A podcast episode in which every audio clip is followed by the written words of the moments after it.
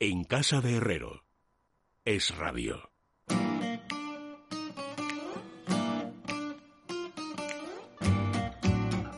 Bueno, aunque sea en formato comprimido, hay que ver cómo están nuestros sabios, porque ya saben ustedes que hay edades peligrosas. Don Luis Alberto de Cuenca, bienvenido, buenas noches. Muy buenas noches, don Luis. ¿Todo bien? Todo bien, todo sin novedad. Bueno, pero voy viendo, fíjate que cada vez digo, Luis Alberto, conociéndolo, eh, pues estará cada vez peor. Sin embargo, es decir, cada vez peor de, digo, de, de, de, estado de ánimo, de confinamiento. Porque pensáis que los poetas somos muy sensibles y no aguantamos el encierro, pues lo aguantamos. eso es, sí, no, no, yo tengo que reconocer que creía que los poetas lo teníais peor, pero ya veo que no. Te diré que don Eulogio Florentino Sanz, un poeta del siglo XIX, cuando dijeron, es que los poetas son ustedes muy ñoños, contestó. Los, un poeta es una persona que sirve para cualquier cosa y además para hacer versos. No está mal. Don Fernando Rodríguez La Fuente, bienvenido, muy buenas noches. Buenas noches, don Luis. ¿También bien? ¿Todo bien? Buenas noches, don todo, Fernando. Todo sigue, todo sigue. Seguimos aquí. Libros, películas. Libros, eh, películas, artículos, eh, clases online, todo. Bueno, vamos a saludar al, al, capitán de la Resistencia. Don Fernando Sánchez Dragó, bienvenido, buenas noches. Buenas noches, no de la Resistencia, de la retaguardia. Pero no Oye, se... se te oye muy bien hoy, Fernandito. Sí, es verdad. Pero no se llamaba la Resistencia. La retaguardia, la retaguardia. No, la retaguardia, la Resistencia. Pero estaba muy visto eso, lo descarté por la retaguardia que me pareció bueno. ¿Y qué tal va? Cuéntanos alguna cosa, ¿qué tal va? Bueno, la, la revista, el semanario, es un semanario, como sabes, eh, va, bueno, decir que, que, va viento en popa es quedarme corto. Eh, salió ayer el quinto número y en las primeras 24 horas ya ha tenido pues casi 19.000 lectores. Fernando, Eh, pero no nos avisaste a los colaboradores de esto. Tú ya, tú estás, Luis Alberto. Yo Pues no. me tengo que mirar ahora en internet. Claro, en este último número están eh, los epigramas que nos enviaste. Sí, sí, pues lo voy a, lo voy a mirar ahora. Y nada, una enorme repercusión, la verdad. Estoy sorprendidísimo y, bueno, muy contento. Y estás He escribiendo... llegado a los 70.000 lectores con los números anteriores. ¿Pero estás escribiendo como un estajanovista o no? Sí, estoy, no, de verdad, vamos, habiendo trabajado mucho a lo largo de la vida, os doy mi palabra de honor de que nunca he trabajado tanto. Estoy en 15 o 16 horas entre la retaguardia, entre Twitter, Twitter, porque ya sabéis que me he metido en Twitter y me he convertido, pues bueno, tengo ya esta noche alcanzaré seguramente los 30.000 seguidores.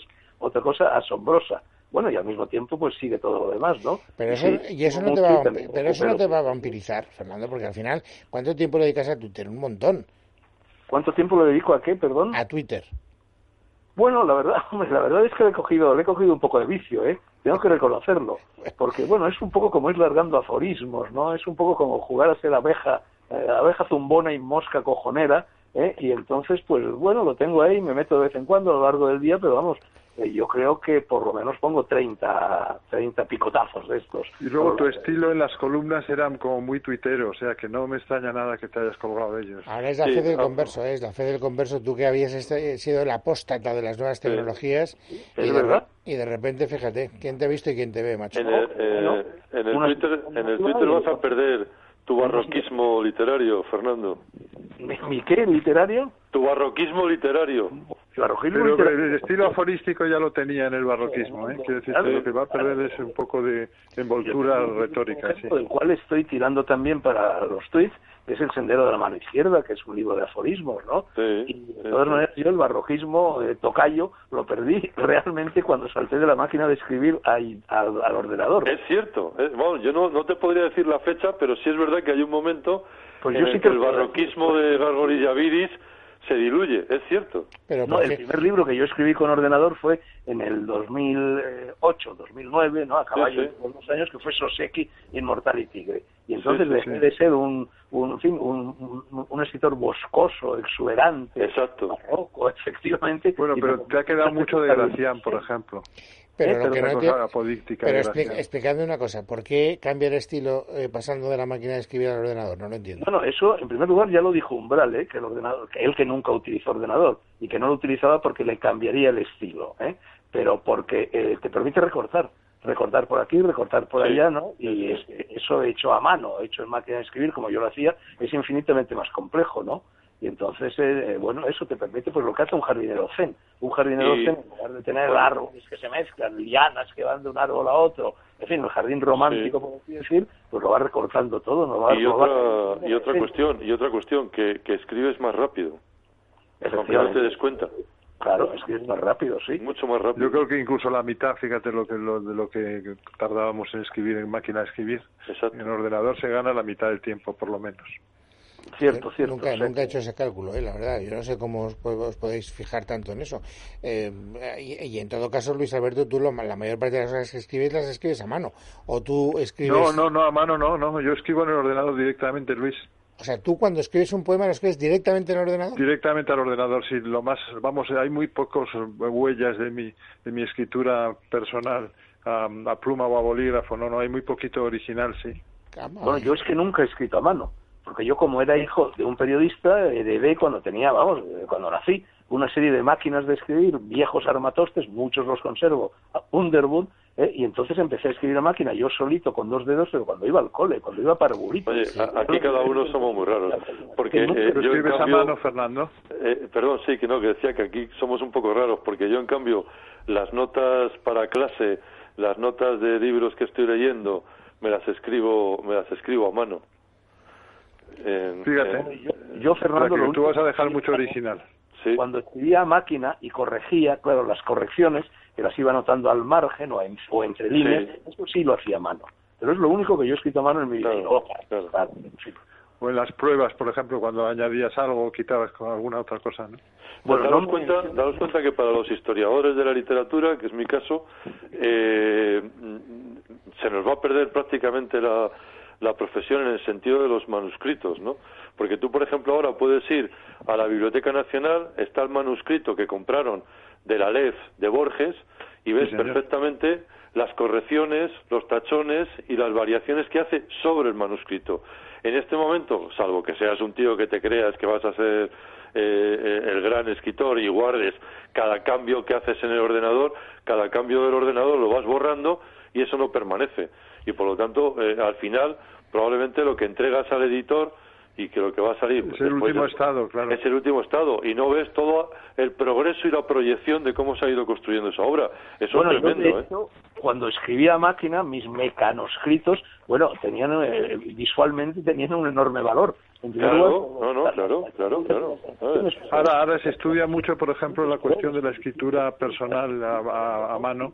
Y hay, en Valladolid hay un grupo de alumnas y de, y de profesores que estudian mucho ese tipo de, pro- de como de factura de cómo va progresando la, la obra en Claro, yo por claro. ejemplo le he dado algunos sonetos que y con los estudios preparatorios cuatro o cinco folios con los, las y- y diversas lecturas que luego se van plasmando en la última, ¿no? Pero eso es muy interesante también, ¿eh? Sí, sí, ya lo Bueno, Artola, que durante muchos años fue mi editor en Planeta, me decía que mis mecanoscritos, es que los hacía así para venderlos a las universidades americanas algún día y ganar dinero, porque es que eran preciosos, de verdad. No, no, eh, eh, oye, uno de los de los manuscritos más fascinantes por los cambios que, que fue haciendo a- a- eh, y que tenía locos a los a, a los que tenían que pasarlo después a las secretarias o quien lo pasara a máquina era el manuscrito de, de, de Ulises de Joyce, ¿no? Que es un que es un laberinto, que es está escrito en los márgenes, eh, bueno, eh, y cortaba con tijera, pegaba con pegamento, una cosa Yo- terrorífica. Se la podía Bueno, haber ahorrado Fortunata y perfectamente. Jacinta de Galdós también tiene muchísimas correcciones. El original está en Estados Unidos, el Sí. manuscrito, y no, se- no se ha cotejado nunca de una manera así como científica y ahora están trabajando en ello. Ahora, ahora eh, que se cumplen los 100 años de, de Miguel Delibes, hace unos años publicaron, creo que fue Galaxia, pero no me acuerdo, no recuerdo bien, publicaron un tomazo de, de 800 páginas con el manuscrito de, del Camino de Delibes, ¿no?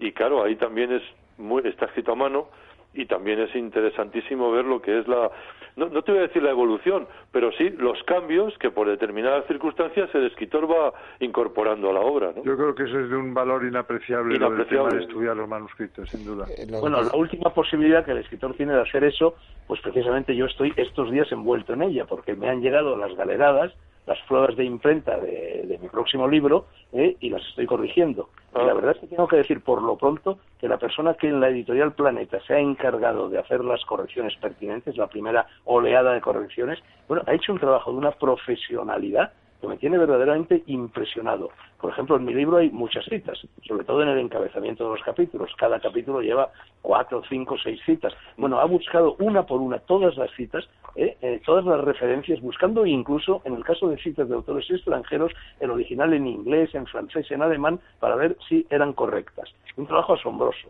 Oh, maravilla. Oye, y una, tenemos datos eh, a propósito de cuál está siendo el comportamiento de la industria del libro, es decir, el confinamiento, que teóricamente da más tiempo para leer, etcétera, se está traduciendo en más ventas. Me imagino que las librerías están cerradas, con lo cual no se podrán comprar libros. Pero eh, fíjate, por ejemplo, eh, yo he pedido varios libros, y os vale mi experiencia, eh, por Iberlibro y me han llegado como muy como muy pronto y con auténtica velocidad, o sea que quiere decir que funciona. Sí, yo coincido con Luis Alberto y por amigos distribuidores por ejemplo, el otro día hablaba con Verónica Visor eh, y, ellos están también se están distribuyendo los libros en menor grado, pero sí coincide con lo que dice Luis también, que desde el punto de vista de la gente que los está pidiendo desde casa sí ha aumentado, claro, lógicamente. No, pero las ventas se han desplomado, ¿eh? Sí, claro, por las librerías, eh, Fernando, lógico. El mío, que iba a aparecer como otros muchos en la Feria del Libro de Madrid, bueno, pues ha quedado pospuesto. Además, es que sobre todo tenemos una incertidumbre que no sabemos cuándo va a acabar de una manera definitiva. Claro. Bueno, eh, señores, eh, una última pregunta rápida para cada uno, porque ya sabíais que era un formato súper comprimido. ¿Qué estás leyendo? No que no, no que recomiendas, sino qué estás leyendo ahora mismo, Luis Alberto. Precisamente estoy leyendo lo que iba a recomendar, o sea que te lo, ya te lo puedo decir que es el mismo libro. estoy leyendo La Biblioteca Ideal, una selección y comentario de las obras más representativas de la literatura y el pensamiento, ese es el subtítulo. Y es un libro que no, no ha tenido diríamos, una, un éxito de, reimpresiones numerosas, porque como dice, de cada obra que recomienda, que son miles de, obras de distintas, eh, digamos, campos, por ejemplo, la literatura inglesa, la literatura española, la literatura francesa, etcétera, viene la editorial española que sirve que al usuario ese libro. Y eso yo creo que Planeta, que era quien lo editó en los años 90 del siglo pasado, no le interesaba ahora porque realmente lo que hacía era hacer propaganda de todas las editoriales, en cierto modo. Pero es un libro fascinante, La Biblioteca Ideal. Os lo recomiendo porque a los que nos gustan las listas, como a García y a mí, lo pasamos bomba con ella. ¿Y a ti, Fernando Rodríguez La Fuente, qué libro es el que te está eh, no, eh, no, te voy a decir el libro, claro, que estaba iba a recomendar, sino que estoy leyendo, efectivamente, pues estoy releyendo Epitafio para un espía del gran escritor de espionaje y maestro de John Le Carré y de Graham Greene que se llamaba Eric Campbell y que me parece una novela maravillosa, de la que hay película, por cierto. Eric es fantástico, la verdad. Fantástico, me parece, y esta novela me parece maravillosa. Además, eh, me voy a la, a, la costa mediterránea francesa, en el Hotel Reserve, y allí eh, vivo una historia que me, me pierde por todo. Vamos a tener que hacer eso, ¿eh? leer muchas cosas de las costas, porque no sé cuánto tiempo vamos a poder, eso, Tremendo. ¿Y tú, Fernando? Eh, bueno, pues yo también voy a recomendar el mismo libro que estoy leyendo y que en estos momentos lo tengo en la mano y es casi casi un ejercicio de alterofilia porque son mil cuarenta y tantas páginas, pesa una barbaridad y es un libro que acaba de publicar Tusquets. Tusquets ha publicado muchas de las obras que existen traducidas al español del filósofo rumano, pero que escribió prácticamente siempre en francés, Cioran. entonces, bueno, y de hecho, eh, ahora con este libro que tengo en la mano, que se llama Cuadernos, cuadernos que van de 1957 a 1972. Sioran nació en el 11, o sea que inicia estos cuadernos cuando tenía 46 años y los mantiene pues hasta que tenía 62 años, ¿no? Prácticamente la etapa de madurez de casi todos los escritores, ¿no? Y entonces, bueno, eh, había, cuando Sioran muere, que muere en 1995, eh, él siempre tenía encima de la mesa de, su, de la guardilla de París, donde vivía, muy humildemente un cuaderno y nadie sabía lo que había en esos cuadernos, era una especie de diarios, anotaciones, aforismos, él era un escritor típico de aforismos precisamente, ¿eh? y ahí iba anotando todo lo que se le ocurría, sobre todo, por ejemplo, en sus largas noches de insomnio, porque era un insomnio, vamos, el crónico, ¿no? Y de repente, cuando ya murió, encontraron 35 nada menos de esos cuadernos, muchos de ellos con una anotación que decía que tenían que ser destruidos para que no se publicaran nunca, pero no los destruyó y entonces con esos 35 cuadernos se ha elaborado, en fin, este este grueso volumen que verdaderamente, bueno, todo es una maravilla, yo lo he también. De filósofo a mitad de camino entre Diógenes y Epicuro, ¿eh? que eran sus dos grandes maestros en definitiva, bueno, pues es un libro que se puede empezar por cualquier parte, muy idóneo para estos tiempos, además él aconsejaba siempre leer esta literatura fragmentaria, aforística, leerla de noche y en momentos de, desánimo, de desaliento, ¿no? Bueno, pues estos momentos precisamente son muy indicados, así que yo aconsejo vivamente estos cuadernos de Emil Cioran. Pero ojo que Choran es un tipo muy pesimista, ¿eh? no sé yo si... Oh, pesimista. Eh, pues tremendo. Pesimista es demasiado suave. Sí, pero, al mismo tiempo muy agudo, al mismo tiempo tiene muy, eh, mucho sentido del humor. Y al mismo tiempo sí, es cierto. Yo lo negro, pero en fin. Si es pesimista, Fernando. La época. ¿Perdón? Digo que si es pesimista, yo me permito desaconsejar tu consejo. O sea, no estamos para pesimismo. Es un pesimista a la manera de Nietzsche o a la manera de Schopenhauer, que eran también dos No, no, pero humanamente era tremendo el tío, era muy muy nebuloso, muy muy oscuro. un, filósofo de tanto sentido del humor como es Fernando Sabater prácticamente se crió a los pechos de Ciudad. Sí, pero, pero, aquello ensayo sobre Choran que fue buenísimo ese libro. No, él fue Fernando fue Fernando Sabater fue el que lo divulgó prácticamente en España. Mamá lo visitó muchas veces en París, lo, conoció pero pero pero la evolución de Fernando ha sido muy curiosa, ¿eh? Sí, bueno, no, claro, claro, porque, porque después Fernando se va más a Borges y a Chesterton y a otros. Sí, a otros. Eh, claro, con una ironía extraordinaria. Pero perdonad un momento, porque precisamente a Borges se fue también Ciolán, que le dedicó un libro en. Sí, sí, sí, sí, A Borges. Sí. Y puede ser que haya también en la evolución de Choran algo parecido. Bueno, en un momento, yo recuerdo de los años eh, finales de los 70. Finales de los, 70, exacto, es cuando le descubre. Muy de moda Ciolán en España, gracias a Fernando Sabater, corrió el rumor de que no existía, porque Ciolán era un hombre que nunca aceptó honores, premios, que no aparecía en ninguna parte, esquivo, huraño y tal, y entonces corría el rumor de que Ciolán era un invento de Sabater. Eh, ¿Sabes que viajaba mucho a España? Sabater, que en cierta ocasión, en una de sus visitas a Ciolán, él iba a menudo a ver a Ciolán a París, que le contó esto a Sioran y Sioran dijo, no, no, no los desmienta usted, no los desmienta, que crean que es una invención suya. Bueno, señores, celebro que estéis también, me alegro mucho de haber charlado, aunque sean pocos minutos con vosotros. Igualmente. Y hasta la semana que viene. Fernando. Muchas gracias, vos. Un abrazo. Muchas gracias. un abrazo, Luis. Luis Alberto, un saludo muy cordial. Nos vamos enseguida, amigos, a la tertulia política y vamos a, en fin, ponernos en situación de eh, noticias no muy agradables. Así que eh, una dosis de Cal Plus nos va a venir estupendamente bien. Sí, se acabó el estrés, Luis, porque tenemos el mejor remedio, Cal Plus, un producto natural a base de dos aminoácidos y de una serie de nutrientes que hacen que la función psicológica que tengamos sea normal, que el funcionamiento de nuestro sistema nervioso sea el correcto, disminuye el cansancio, mejora nuestro estado de ánimo y también disminuye la fatiga. Todo ello lo podemos encontrar en la web de parafarmaciamundonatural.es o en el siguiente número de teléfono, el 91 446 0000. Mundo Natural.